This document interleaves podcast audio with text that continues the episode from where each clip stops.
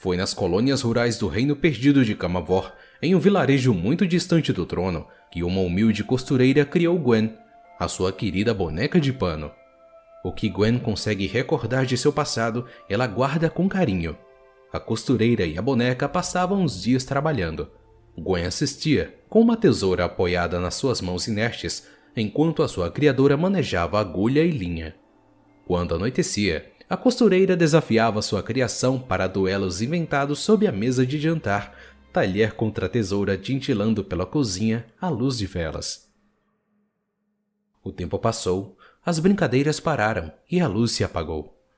Gwen não entendia o motivo, mas, sempre que tentava se lembrar dos detalhes, sentia pontadas de dor marcadas pela imagem de um homem cujo nome e rosto lhe escapavam. Enquanto suas memórias eram desfiadas pelas marés, Gwen ficou imóvel por séculos, silenciosa e abandonada. Então, certa noite, seus olhos se abriram Gwen despertou pela primeira vez em uma praia escura, muito longe de seu antigo lar. Por uma mágica incompreensível, ela havia sido transformada em uma garota de verdade, capaz de mexer os pés e as mãos sem precisar de ajuda de ninguém. Gwen abraçou a vida com entusiasmo. Ela saltitou pela praia, comovida com tudo que os seus olhos conseguiam enxergar, pelo toque de cada pedrinha sob seus pés e pela sensação indescritível pelo vento nas suas costas. Enquanto ela absorvia o mundo ao seu redor, restos espalhados pela praia, abandonados ali havia um milênio, despertaram a sua curiosidade.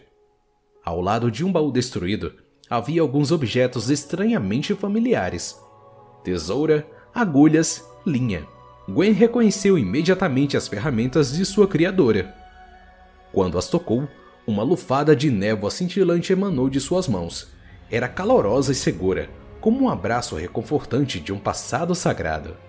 Mas Gwen não foi a única instigada por essa magia. Uma névoa diferente a espreitava de dentro das ilhas. De um breu intenso, essa névoa se torcia e retorcia, tomando a forma de espectros terríveis. Algo na presença recém-despertada de Gwen os atraiu, algo por que eles ansiavam obsessivamente. Os espectros avançaram sobre Gwen, então ela não titubeou, atacando-os com a tesoura. Para deleite da garota, a sua névoa brilhante preencheu o ar, enfeitiçando o tamanho e poder de suas ferramentas e transformando simples aço em magia espectral. Os tormentos eram implacáveis. Fortalecidos pela interminável névoa negra, eles se multiplicaram e a cercaram. Gwen sentiu uma dor trágica e familiar conforme memórias reprimidas voltaram à tona. Ela viu sua criadora, doente agonizante, prostrada de angústia. Ao lado dela estava um homem cujo nome e rosto Gwen finalmente recordou: Viego. A lembrança fez Gwen cair de joelhos. Melancólica, pensou nos momentos perdidos que havia passado com sua criadora, em uma época mais simples e feliz, e olhou pela última vez para sua tesoura. Foi então que percebeu algo maravilhoso. Sua criadora, vítima da vaidade perversa daquele homem, não a havia abandonado. Gwen segurava nas mãos as mesmas ferramentas usadas para criar e remendar o corpo de boneca que ela havia habitado por tanto tempo. Não podia ser mera coincidência. No fundo, ela sabia que a costureira lutava ao seu lado. E essa era uma dádiva que Gwen não desperdiçaria. Com linha e agulha, ela afiou nuvens de névoa sagrada para afastar um enxame de espectros, lembrando as noites que passara com sua criadora em grandiosas batalhas e faz de conta sob a mesa de jantar, Gwen talhou as sombras com a tesoura. Logo, os tormentos não passavam de retalhos. Gwen estava triunfante, mas sabia que aquilo era apenas o começo. Ela podia sentir a ligação entre os espectros e Viego, todos responsáveis por alastrar um sofrimento gigantesco.